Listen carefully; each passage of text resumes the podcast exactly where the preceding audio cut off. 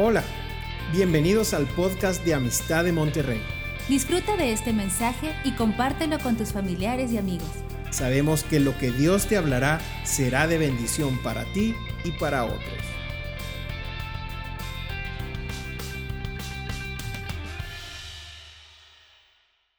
¿Cómo están? Buenos días. Gloria a Dios. Bueno, me da mucho gusto estar con ustedes aquí y pues Dios ha sido muy bueno y nos ha sostenido hasta este día y está expandiendo su reino. Y bueno, ¿qué más les puedo decir de tantas cosas que está haciendo? En medio de tantas cosas, de tantas adversidades, podemos decir que hasta aquí nos ha ayudado el Señor. Sí, así es que tranquilos, no cunda el pánico, vamos bien. Sí.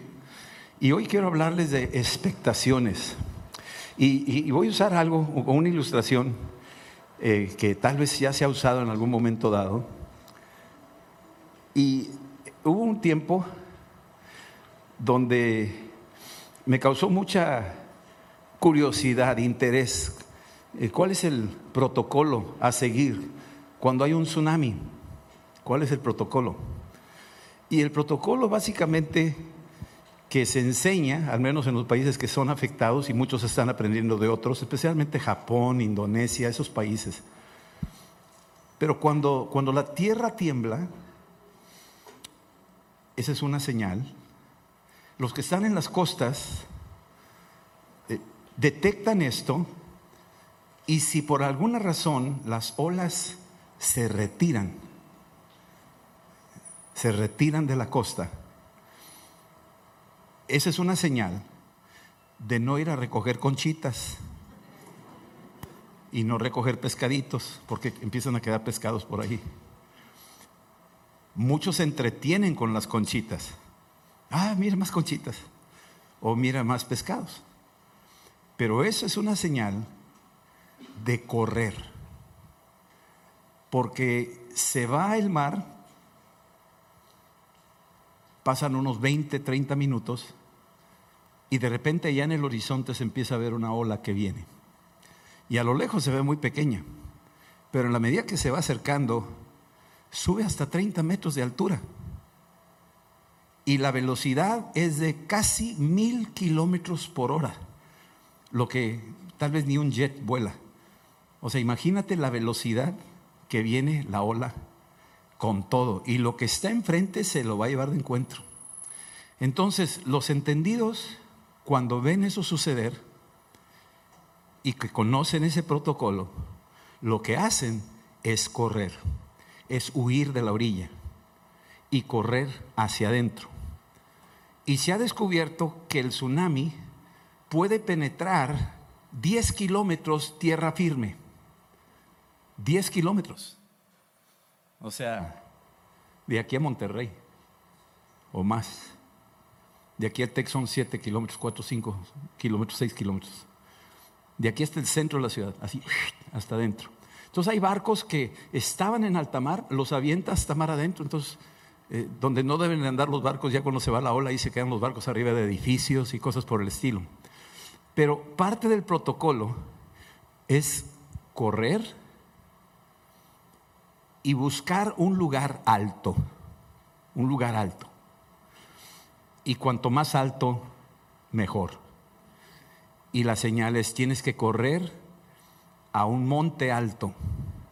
De hecho, los que están en la orilla, basados en su experiencia, buscan siempre los montes altos. Dicen, ya sé que en cualquier momento, ese es mi punto de referencia, ahí voy a correr, tengo que correr ahí. Y hay videos donde la gente que vivió eso y los encontró en edificios de ocho pisos o de siete pisos, están en lugares seguros porque están en lugares altos. Pero hay otros que tuvieron que correr más y llegar a cerros. Y cuanto más alto, mejor. Y los que no entienden o los que no siguen el protocolo, pues vienen las olas y son tan poderosas que tú puedes ver, tú ves los videos y parece que está tranquilo el agua y dices, ay, ¿por qué tanto? Pues que mueve un carro, no, pasa nada. Y la superficie puede ser muy suave, muy tranquila. Te puede llegar tal vez aquí el agua. Ahí fuimos ahí a, a la Morita una vez al río que está ahí. y corrí así suavecito. Y me metí. Y a la hora de meterte al río, aunque me daba por aquí, las corrientes de abajo, aunque se ve tranquilo por arriba, son tan, tan tremendas que te van a arrastrar y te pueden tumbar y te pueden llevar. Y mucha de esa gente, aunque se veía muy tranquilo, decía, no, no pasa nada, voy a nadar encima de eso. Sí, cómo no. Pero cuando te metes o cuando te arrastra, es, es irreversible, o sea, te, te lleva porque te lleva.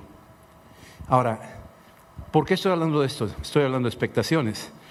Porque exactamente estos son los tiempos donde están sucediendo cosas a nivel mundial, a nivel nacional, a nivel hogar.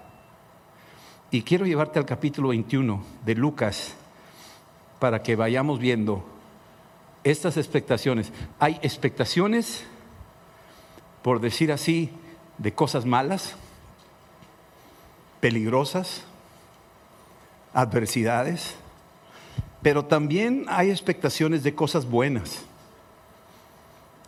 Pero no nomás les puedo platicar de las buenas, sino también hay que hablar de, las, de los riesgos, de las advertencias, de, las de alto riesgo. Estas dos existen. No podemos eh, nada más, todo es color de rosa. Hay que ser realistas. Cristo continuamente nos hablaba de las expectaciones. Por eso dejó eh, anunciadas las expectaciones de los últimos tiempos. Las advierte. Si no fuera necesario, hablaría de puro color de rosa. ¿Sí? Sin embargo, está poniendo las dos cosas para que en ambos casos su pueblo entienda que sí existen estas otras cosas, aunque Dios no se ha desentendido de nosotros. Él tiene grandes cosas a fin de que alcancéis aquellas cosas que anhela tu alma. ¿Sí? Porque ahí lo dice. Entonces, en el capítulo 21 de Lucas, que es uno de los libros o de los capítulos que habla de los tiempos del fin, los discípulos están oyendo a Jesús hablar y habla de que el templo que estaba ahí todo el mundo admirando, no iba a quedar nada de eso, iba a ser destruido. Y entonces se quedaron, pues, ¿cómo? ¿Cómo si es la casa de Dios? ¿Cómo si es aquí donde, donde es el pueblo de Dios, nos reunimos, en nuestra identidad? ¿Cómo? Y Jesús dice, pues ustedes están adorando un edificio, pero no va a quedar piedra sobre piedra. Y empieza a cambiar la expectación y empieza a llevarlos a un escenario. En el versículo 7 dice, Señor, dinos cuándo será esto, qué señal va a ser. Sí, ¿qué van a suceder? O sea, danos una señal para que tengamos una expectación definida. Y versículo 8 dice, mira que nadie te engañe porque van a venir muchos en mi nombre diciendo yo soy el Cristo y el tiempo está cerca, pero no vayas en pos de ellos. Es una advertencia. Y luego sigue una larga lista de advertencias. En el versículo 25 empieza a continuar con las advertencias de las expectaciones, por decir así, negativas, las señales que van a estar sucediendo. Sin embargo, dice algo aquí, versículo 25. Va a haber señales en el sol, en la luna y en las estrellas y en la tierra angustia de las gentes confundidas a causa del bramido del mar y de las olas. Aquí la palabra angustia es una situación de los tiempos. Ahorita este virus nos ha llevado a un terreno de angustia y mucha gente angustiada. Nosotros, gloria a Dios que conocemos a Cristo. Si no lo tuviéramos, pues pobre de nosotros. Pero aquellos que no conocen a Cristo y no entienden qué está pasando, sus expectaciones son negativas. Nuestras expectaciones van a ir cambiando ahorita en la medida que leemos la escritura, te vas a dar cuenta. Pero dice que van a estar con angustia y también confundidas, va a haber confusión. Confundidas a causa del bramido del mar y de las olas. Versículo 26.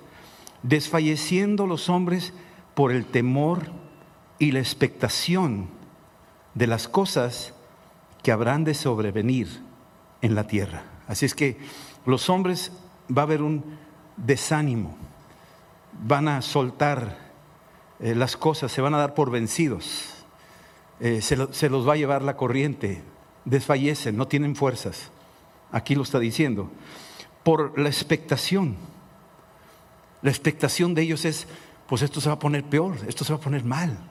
Y a veces los predicadores, y a veces yo tengo que tener mucho cuidado, porque no más vamos a hablar de, ay, cosas trágicas. Si están ahí, pero esa no es nuestra expectación. ¿Sí estamos entendiendo eso? Esa no es tu expectación.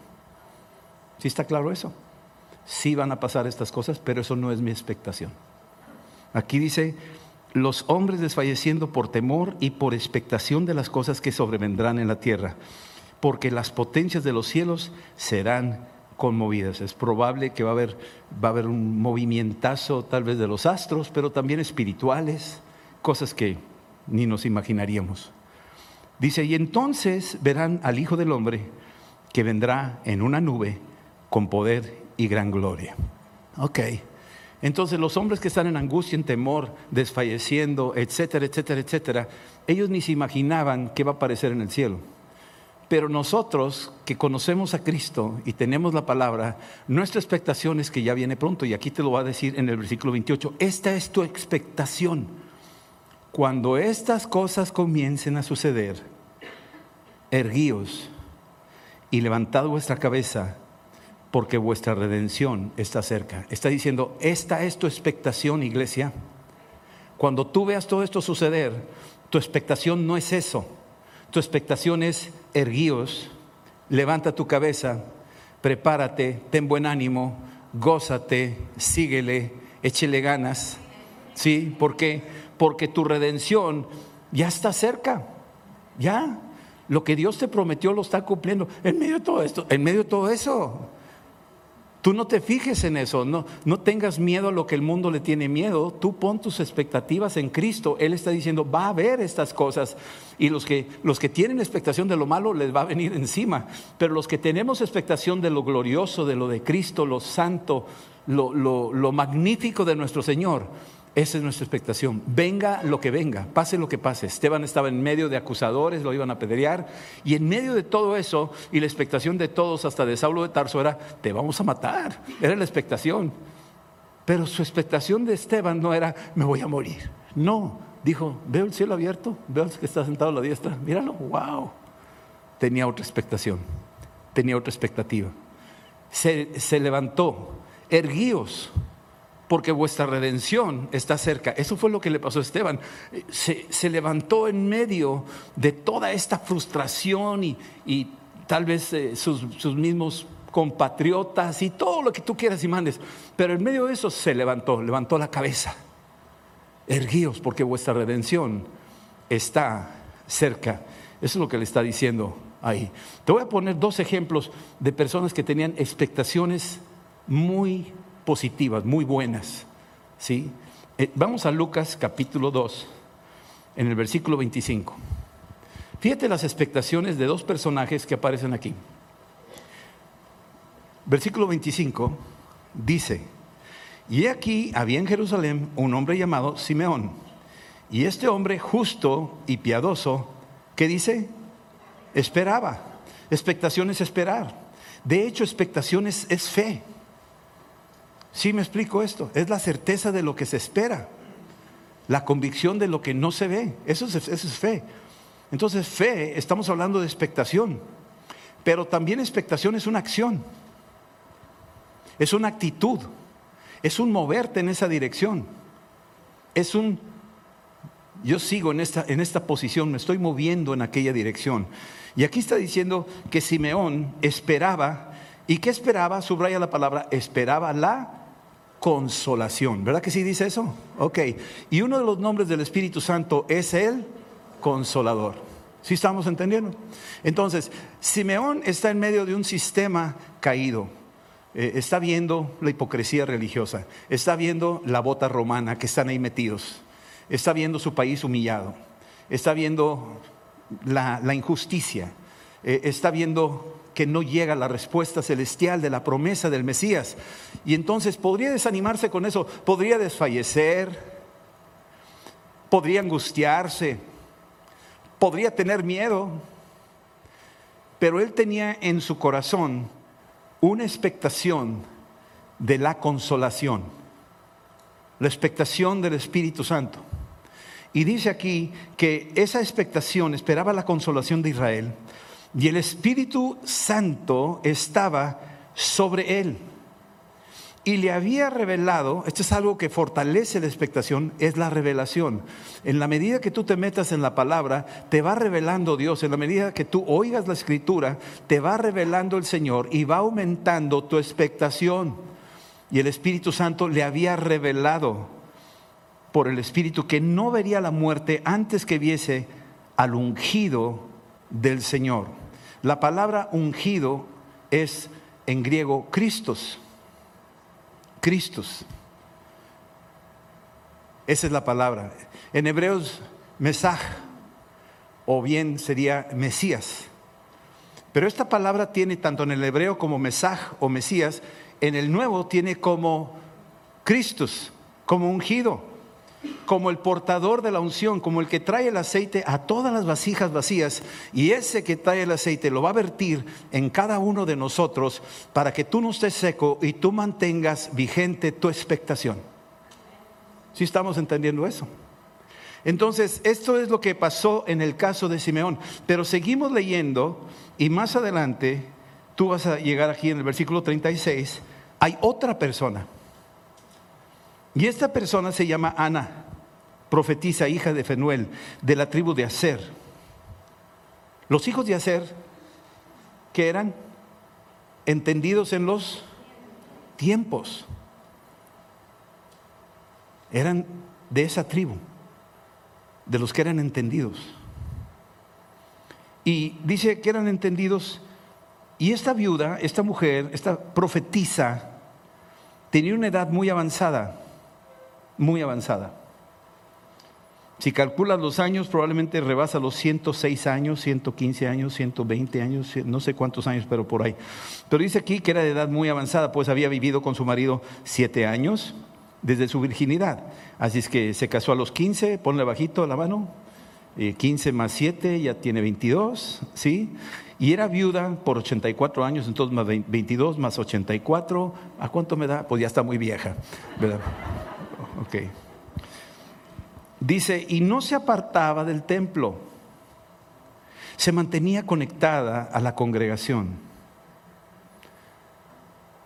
No se apartaba del templo, era profetisa. Es decir, ella podía interpretar sueños, visiones y hablar palabra.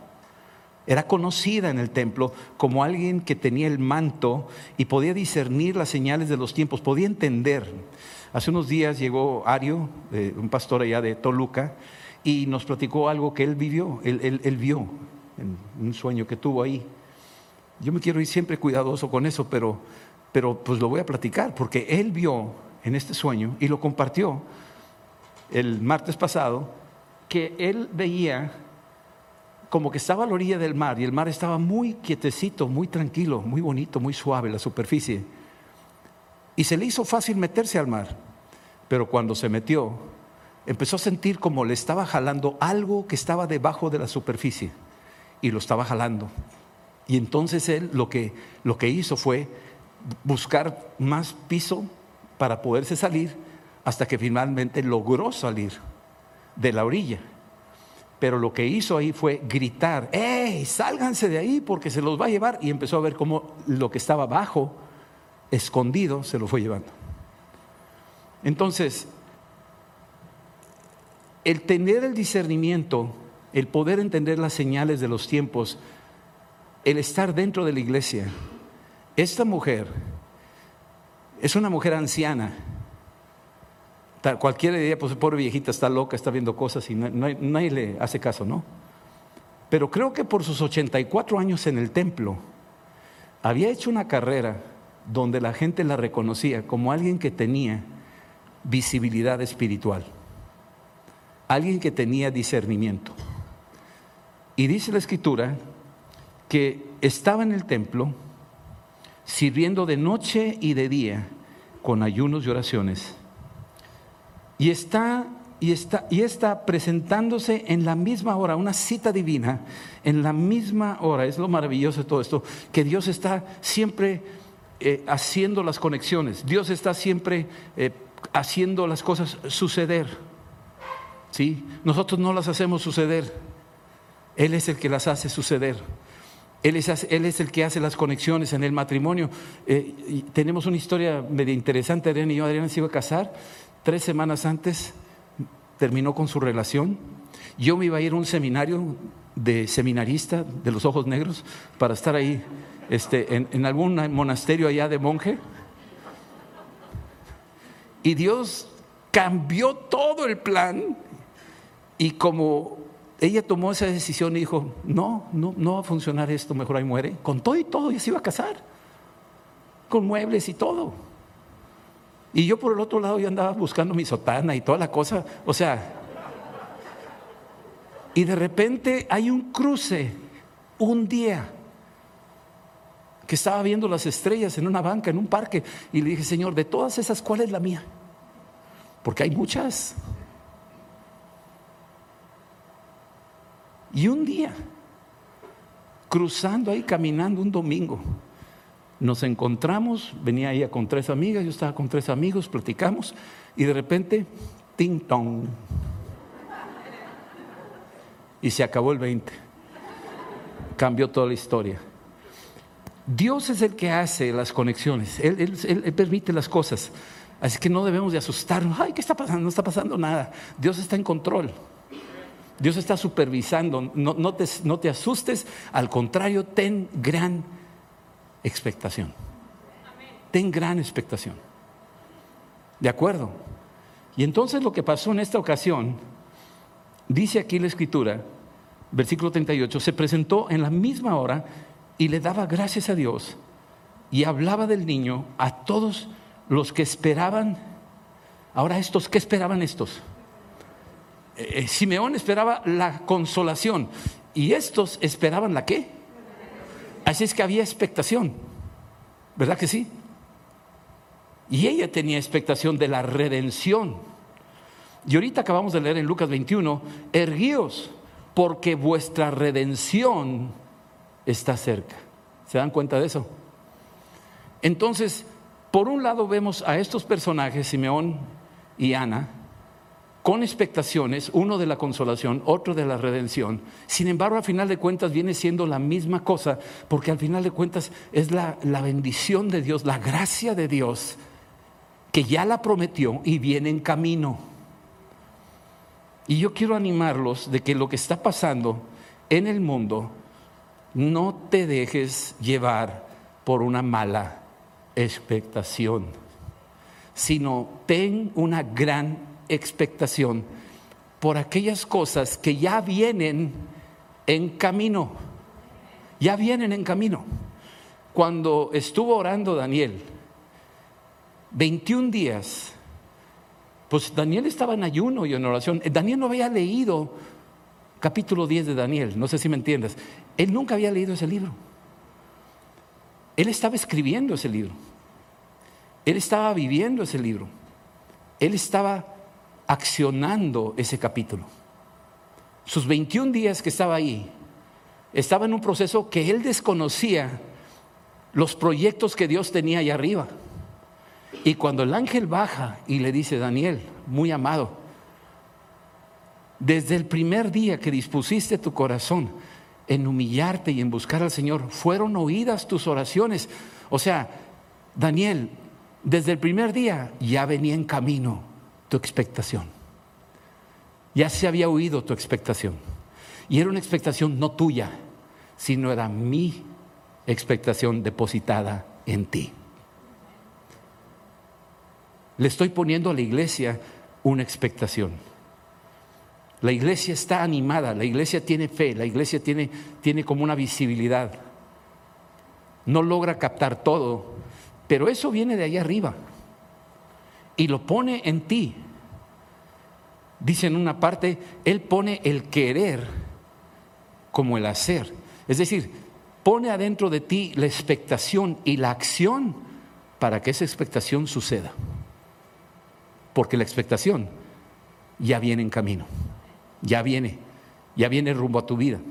Ahora, ¿qué sucede en el proceso? Bueno, suceden varias cosas. En Efesios capítulo 4, quiero llevarte a Efesios 4. Si tú tienes tiempo de escuchar el estudio de Segunda de Corintios, te recomiendo que me tengas paciencia, no soy elocuente, es medio aburrido, pero es es verso por verso. Es un estudio verso por verso.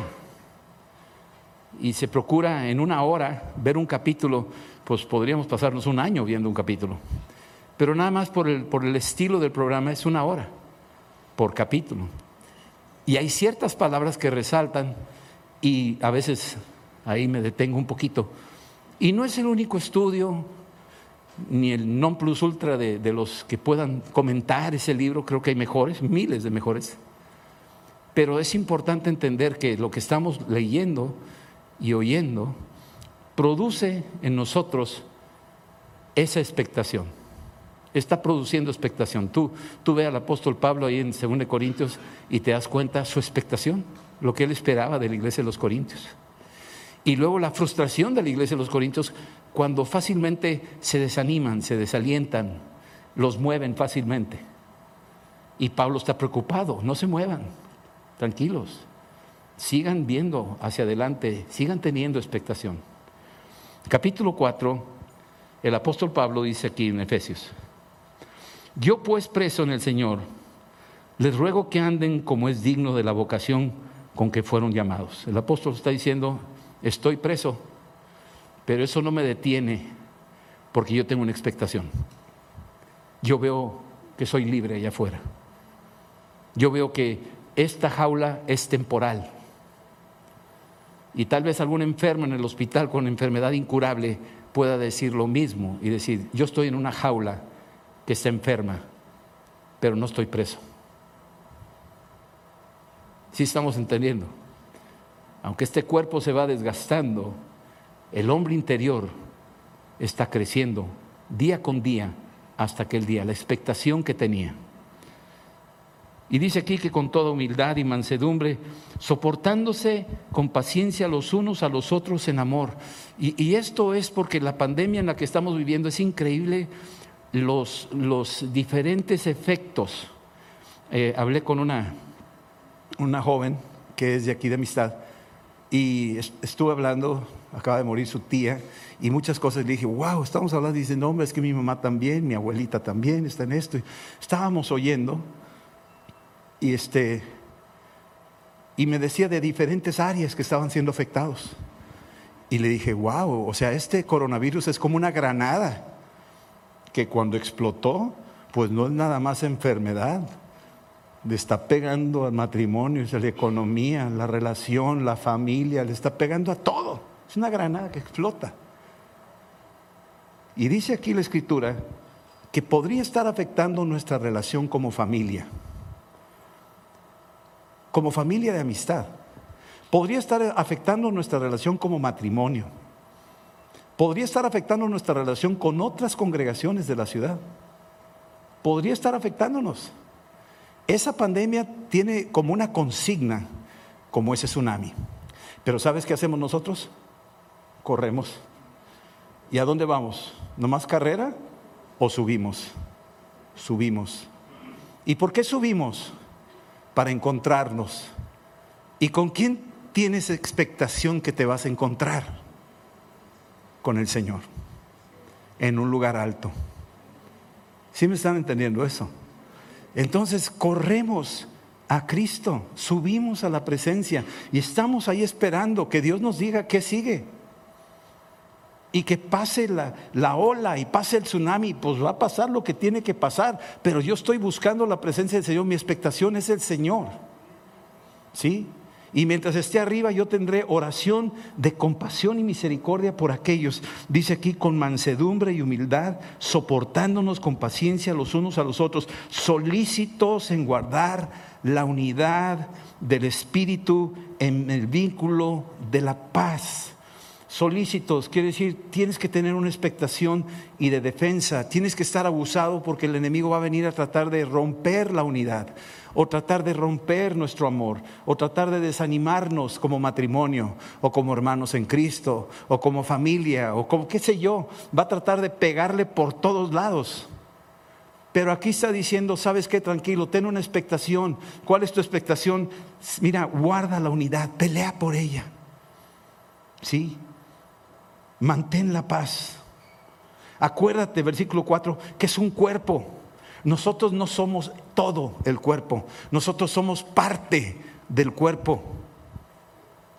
Hay otra parte del cuerpo de Cristo en otras partes de la ciudad. Bueno, mantenemos la paz de todo el cuerpo. El cuerpo es uno, un espíritu como fuiste también llamado, en una misma esperanza, tienes una misma expectación, tú tienes la misma expectación que yo tengo en cuanto a las cosas del Señor. Tal vez tú quisieras eh, cambiar de carro, tal vez tú quieres una, una casa nueva, esa es tu expectación aquí del mundo, de las cosas aquí del mundo. Pero tú y yo nos identificamos con una expectación que es más grande y es la expectación que corresponde a la venida de Cristo, que nos encuentre como debe de ser. Esa es la expectación. Un Señor. Aquí no podemos negociar. Dios es Padre, Hijo y Espíritu Santo, un Señor. Jesucristo es el Señor. No hay otro Señor. Una fe. Una fe, no una fe, le tengo, le tengo fe a, este, a esta herradura de caballo, le tengo fe a esta cola de ratón y le tengo fe a la, a la bruja no sé qué. o sea, no, es una fe, una fe mantenida en la persona de Jesús, una fe en la palabra, un bautismo, nos ha sumergido a todos como un solo cuerpo. Cuando Jesús se sumergió, se sumergió el cuerpo de Cristo. Y nosotros somos miembros del Cristo, nos sumergimos con Él. Y Él salió de las aguas, nos resucitará junto con Él. Un bautismo un Dios y Padre. No hay con que somos hermanos separados. ¿Qué te pasa? Somos hermanos, te amolaste. ¿Sí, ¿Sí estás entendiendo eso? Un Dios y Padre de todos, el cual es sobre todos y por todos y en todos. Así es que, gloria a Dios, man. Cada uno de ustedes le ha sido dado una gracia conforme a la medida del don de Cristo. Cada uno tiene algo y yo le doy gloria a Dios y yo espero ver esas manifestaciones en tu vida y yo espero que tú tengas la misma expectativa. Subiendo a lo alto, llevó cautiva la cautividad y le dio dones a los hombres. Cristo muerto y resucitado envió su Espíritu Santo y nos ha dado dones. Por eso vino Pentecostés y hasta la fecha está derramando dones. Y eso que, de que subió, ¿qué es? Sino que también había descendido primero a las partes más bajas de la tierra ¿sí? Victoria declarando ahí. Y Él descendió, es el mismo que también subió, por encima de todos los cielos para llenarlo todo. Y Él mismo constituyó a unos apóstoles y a otros profetas y a otros evangelistas y a otros pastores y maestros. O sea, Dios no ha dejado de hacer eso desde hace dos mil años. Esto fue escrito hace dos mil años, pero Dios constituyó estos ministerios para sostener a la iglesia hasta la fecha y no estamos repartiendo títulos, tú eres profeta, tú vas a ser el maestro, el apóstol. O sea, tranquilos, no estamos regateando nombres. Por sus frutos los conoceréis, pero están dentro del cuerpo para edificarnos y para mantener la expectación. Versículo 12, a fin de que de perfeccionarnos, Dios está perfeccionándonos. Yo quiero que tengas una expectativa, una expectación grandísima de que Dios está perfeccionándote Tal vez estás frustrado contigo mismo, tal vez no llegas a hacer aquellas cosas que quisieras. El apóstol Pablo dice, miserable de mí, ¿quién me librará de este cuerpo de carne? O sea, él llegaba a baches de, desesperación, pero entras al capítulo 8 y dice, más gracias sean dadas a Dios. O sea, le empieza a dar gracias a Dios que tiene una expectación, que el que comenzó en mí la buena obra la va a perfeccionar. Tengo la expectación, no ha terminado conmigo. El diablo viene y te dice, no hombre, no la vas a hacer jamás, la regaste. Y tú le tienes que decir, yo tengo la expectación, Dios está trabajando conmigo, Dios me va a sacar adelante. Sí, tal vez ahorita no la hago, pero vas a ver lo que te va a pasar, diablo. Te voy a dar y te vas a, te vas a aterrorizar cuando me levante, cuando Dios cumpla su, su tiempo de perfección en mi vida, te vas a quedar tú en el infierno y yo en el cielo. Se lo tienes que decir. Quiere perfeccionarte para la obra del ministerio. Quiere edificarte dentro del cuerpo de Cristo. Dios trae un plan y quiere edificar a su iglesia. Ten expectación, tú tienes un lugar en el cuerpo de Cristo. Acaba de regresar Genaro del viaje misionero de misiones locales de este año. Ya terminaron los viajes de lo que es misiones locales del año. Fueron a, visitar todos, siete pastores. Les llevaron despensas, algunos de ustedes fueron, no muchos, pero fueron. Y entregaron estas cosas. Y yo digo, wow, o sea, o sea, no ha quitado el dedo del renglón siguen en lo mismo. Tú ves Homero y está, sigue en lo mismo. Hace sus reuniones los jueves para pan de vida y agarra testimonios. Este jueves estuvo Ruth compartiendo. Y así estamos oyendo. Y cada quien está avanzando en la parte que nos corresponde dentro del cuerpo de Cristo. Y no nos debemos de, hijo está haciendo más que yo, o yo no estoy haciendo nada, o yo hago más que él. Tampoco. Estamos edificando el cuerpo. Esta es la parte. Versículo 13. Hasta que todos todos lleguemos a la unidad de la fe, todos. Es que Dios está trabajando. ¿Tú crees que yo me las sé todas? Pues te equivocaste, man. Y si vas a una iglesia a buscar que alguien que sí se las sabes todas, salte lo más pronto posible. Porque te está mintiendo. Estamos en un proceso, pero el proceso es y la expectación es que todos vamos a llegar algún día pronto, espero, a esa expectación de la unidad de la fe y del conocimiento del Hijo de Dios. Vamos a conocer a Cristo más de lo que lo conocemos. Cristo va a ser dado a conocer y, tiene que ser, especialmente desde el púlpito, donde se predica aquí, Cristo tiene que ser exaltado continuamente, porque esa es nuestra expectación principal y final es Él, porque al final de cuentas va a ser con Él con quien nos vamos a encontrar. Nos vamos a encontrar con Él. Sí, están muy serios, pero gloria a Dios.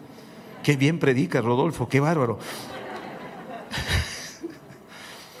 Vas a llegar a ser un varón perfecto.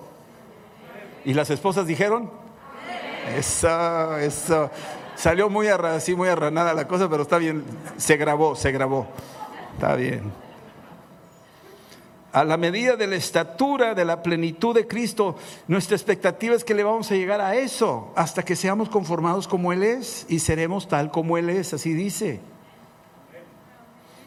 Versículo 14, para que ya no seamos niños fluctuantes, es decir, no te dejes mover, no dejes, no, no te distraigas, o sea, enfócate a lo que Cristo te ha dado. No seamos niños fluctuantes. Niños, también la palabra se refiere a, los inmaduros, a los que no saben manejar la escritura, a los que andan aquí y allá. Entonces tenemos que tener mucho ojo. Y aquí dice que no seamos niños fluctuantes, llevados por doquiera de todo viento de doctrina. Son las corrientes que están abajo de las superficies suaves, donde tú te puedes meter y te puede jalar y no te das cuenta y te está jalando. Y aquí es donde tú tienes que tener mucho ojo. Lo pone el apóstol Pablo como una advertencia para que no pierdas tu expectativa, tu expectación. Porque de repente va a llegar algo que no lo esperabas, no te diste cuenta, y cuando menos lo esperas ya estás metido en algo. Entonces, para que no seamos niños fluctuantes, llevados por doquiera de viento de doctrina y por estratagema de hombres que para engañar emplean con astucia las artimañas del error. O sea, estamos en guerra. Estamos en guerra. Y el enemigo tiene una habilidad para distraernos con astucia. El apóstol Pablo dice ahí en 2 Corintios que estos grandes apóstoles sedujeron a la gente y la gente fácilmente se empezó a distraer porque, no hombre, tiene un carisma tremendo. Y se fueron, se empezaron a ir por ese lado y el apóstol Pablo, que, había sido el, padre de la obra, se sentía frustrado de ver lo que estaba pasando. Y ahí dice que mandó una carta severa, que habló duro. Tenía que hablar duro. Era, como un papá cuando el niño va a cruzar la calle y le dice, hijito, cuidado, ahí viene un carro. No. ¿Cómo le hace? ¡Ey! cuidado. ¿Sí o no? Ay, ¿por qué me gritas? Por favor, pues para que entiendas. ¿Sí me entiendes eso?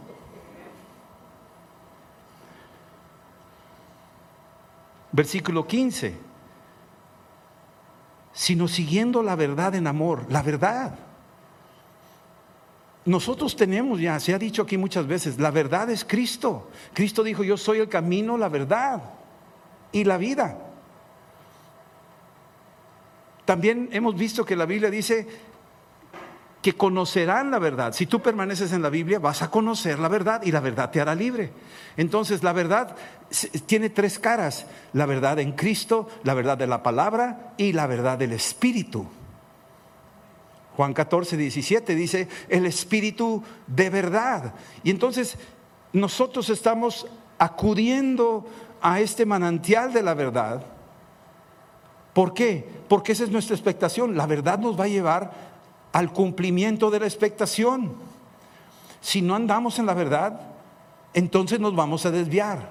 Y, el diablo no va a aparecer con cola y cuernos y de rojo. Ah, aquí estoy. No, no, no, no. No va a llegar así, o sea, va a llegar tranquilo y te puede hacer miles de cosas con sutileza. Hasta Pablo dice ahí en 2 Corintios, y no es de asustarnos que hasta un ángel se pueda, pueda aparecer Satanás como ángel vestido de luz. Hay que tener mucho cuidado, mi amado. Entonces, estos son tiempos de discernimiento, de protegernos. Pero quiero ser muy claro, no porque nosotros tenemos aquí una revelación de la verdad, es la única revelación de la verdad. Porque si nos comportamos de esa manera, vamos a perder piso, porque hay otros que tienen también una riqueza dada por Dios. Y tenemos que entender que ellos también son miembros del cuerpo de Cristo. ¿Sí me estás entendiendo eso? Entonces, siguiendo la verdad en amor, crezcamos en todo en aquel que es la cabeza. Esto es Cristo. ¿La cabeza de qué? de la iglesia? ¿Nomás de amistad? No. De todos los que hemos creído en Cristo. Si estamos entendiendo eso? Y tenemos que ir descubriendo esto y caminando poco a poquito, entendiendo las formas que el Espíritu trabaja.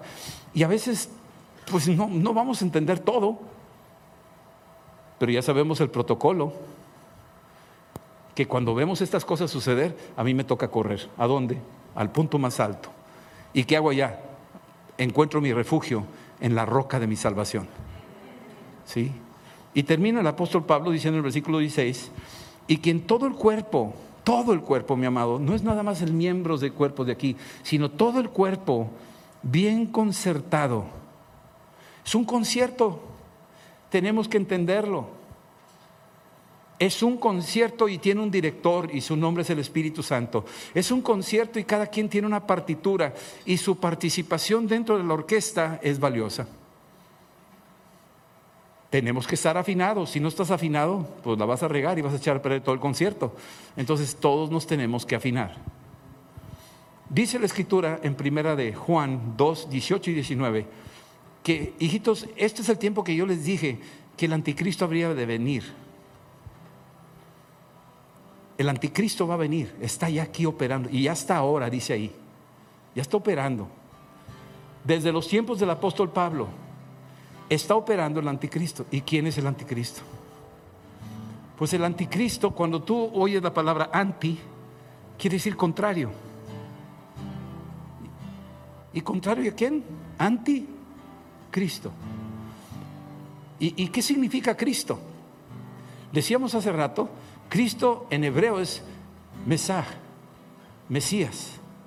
Y en el Nuevo Testamento quiere decir ungido, el que unge, el que tiene la vasija de aceite y la vierte sobre las vasijas que están ahí acercándose y las va llenando. Él es el ungido. Entonces, el anticristo lo que va a atacar va a ser a la palabra de Dios. La va a torcer, te va a decir no la leas, te va a decir no le creas. Te va a decir lee otros libros. Hay mejores libros que eso. Hay una interpretación de este libro, de la Biblia, y eh, mejor vete por ese lado. Hoy la interpretación de la Biblia, pero no leas la Biblia. Y no es así. Ese es un anticristo. Cuidado, no se metan así. La Biblia es tu fuente. es la leche no adulterada. No está adulterada esa leche. Entonces no se distraigan con otras cosas y otros libros, porque en esta pandemia muchos están metiéndose en estas cosas y están perdiendo la fe, están perdiendo el enfoque, las expectaciones cambian, porque están viendo lo que está pasando y están leyendo que ya viene el anticristo y que ahí viene este y que ya es el tiempo del fin y empiezan a, agarrar monte. Y es cansado andar buscando ovejas perdidas.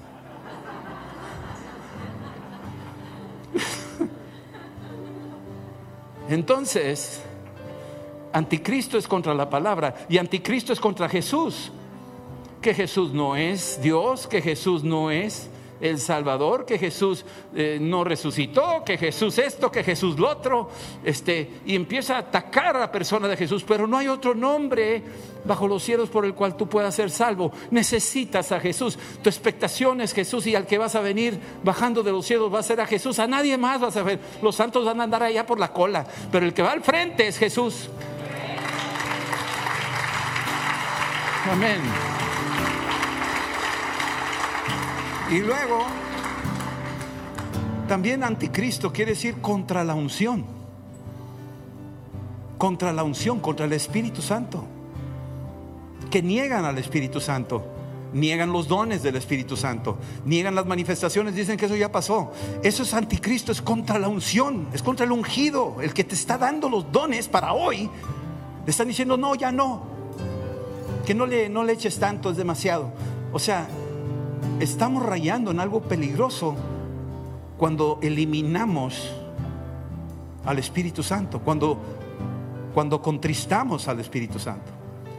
Y entonces el Espíritu Santo es el que nos va a levantar de los muertos. El Espíritu Santo es el que te da el poder para vivir este mundo bajo estas condiciones.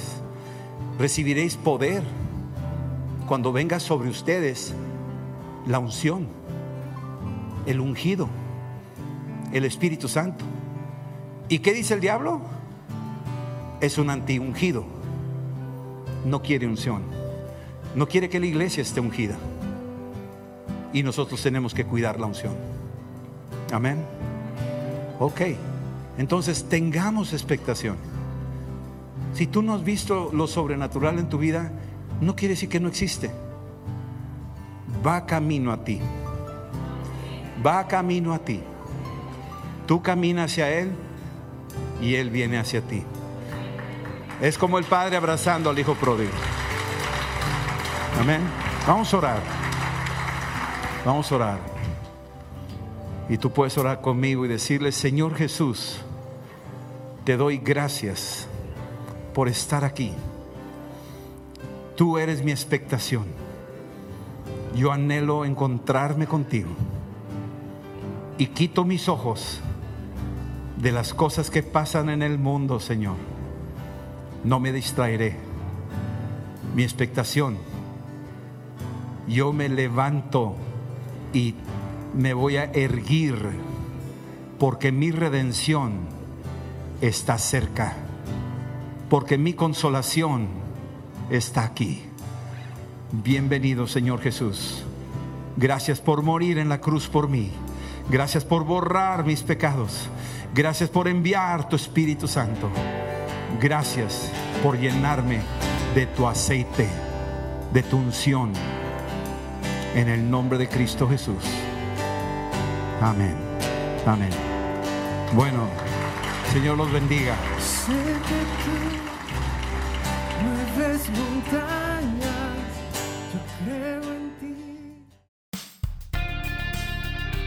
Esperamos que este mensaje te ayude en tu vida diaria. No olvides suscribirte y seguirnos en nuestras redes sociales. Somos familia amistad.